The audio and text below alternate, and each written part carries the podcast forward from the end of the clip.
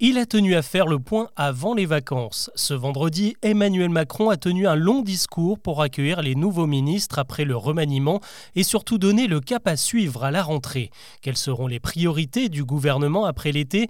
Est-ce que ce nouveau casting peut donner un second souffle au quinquennat?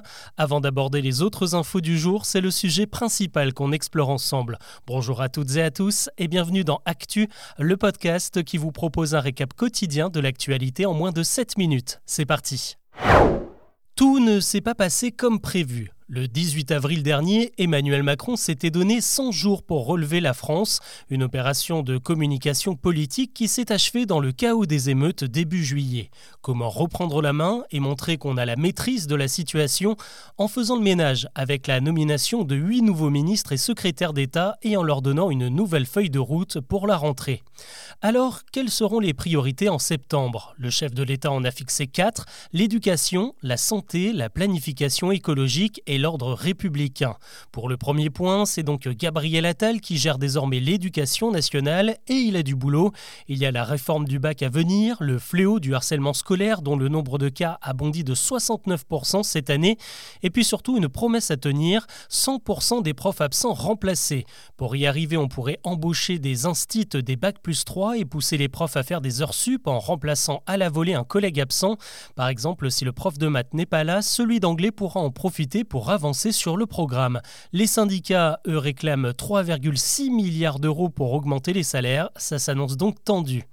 Du côté de la santé, là aussi un nouveau ministre, Aurélien Rousseau, ancien boss de l'Agence régionale de santé d'Île-de-France pendant la période du Covid.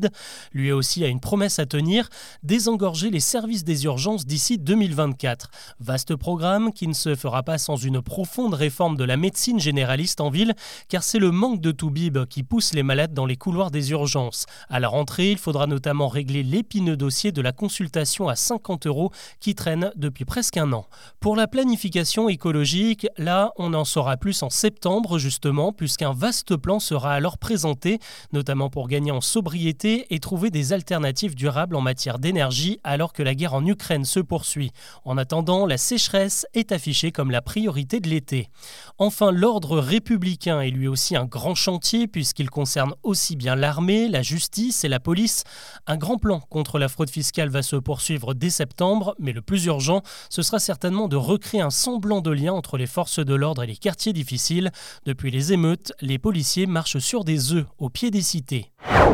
Dans les autres actus du jour, on reparle de la police qui sera en revanche très présente sur les lieux de vacances. Le ministre de l'Intérieur vient d'annoncer un renfort de près de 4000 agents pour cet été. Ces prochaines semaines, vous allez particulièrement en croiser dans les stations balnéaires et sur les plages.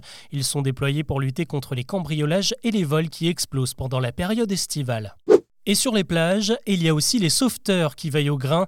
Et comme chaque été, ils ont beaucoup de travail pour éviter les noyades. On en dénombre déjà 362 depuis le début de la saison. 109 personnes ont perdu la vie. Bilan dramatique, mais beaucoup moins que les années précédentes. Jusqu'à maintenant, on observe une baisse de 20% par rapport à 2021. Ça n'empêche pas d'être vigilant et pas seulement avec les enfants.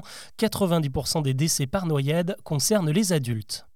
C'est le monde à l'envers. Dans un rapport dévoilé cette semaine, Greenpeace tire la sonnette d'alarme sur l'envolée des prix des billets de train dans toute l'Europe. L'ONG a comparé les tarifs pour relier les grandes villes du continent et le résultat est sans appel. Un trajet de train est désormais deux fois plus cher qu'un trajet en avion. Et encore, c'est une moyenne. Pour un Barcelone-Londres par exemple, le voyage en train est 30 fois plus cher que le billet d'avion, un comble à l'heure où l'on cherche à limiter le réchauffement climatique. En Allemagne, maintenant, c'est le grand soulagement pour euh, les habitants de Berlin. Euh, depuis jeudi matin, ils étaient appelés à rester chez eux car un fauve en liberté se baladait en ville. On a d'abord euh, pensé que c'était une lionne échappée d'un zoo. Des hélicoptères, des drones et même des brigades spécialisées ont été déployés dans toute la ville, mais la traque n'a rien donné.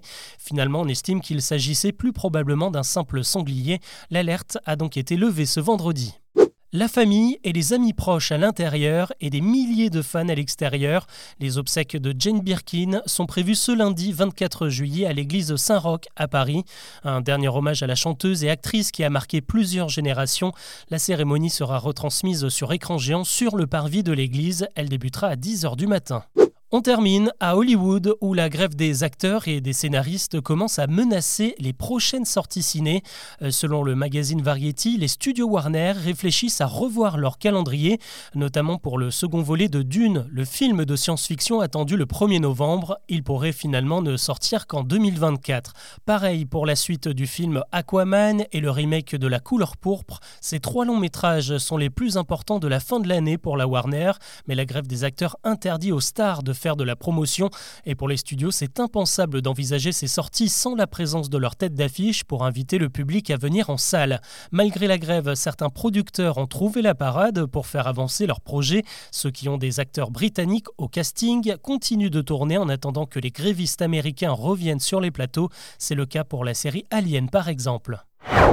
Voilà ce que je vous propose de retenir de l'actu aujourd'hui et j'en profite pour vous remercier car ce podcast vient de franchir le cap du centième épisode et vous êtes toujours plus nombreux à le suivre. Si ce n'est pas encore fait, n'hésitez pas à le noter et à commenter sur votre plateforme d'écoute. Je vous dis à très vite pour un nouveau récap.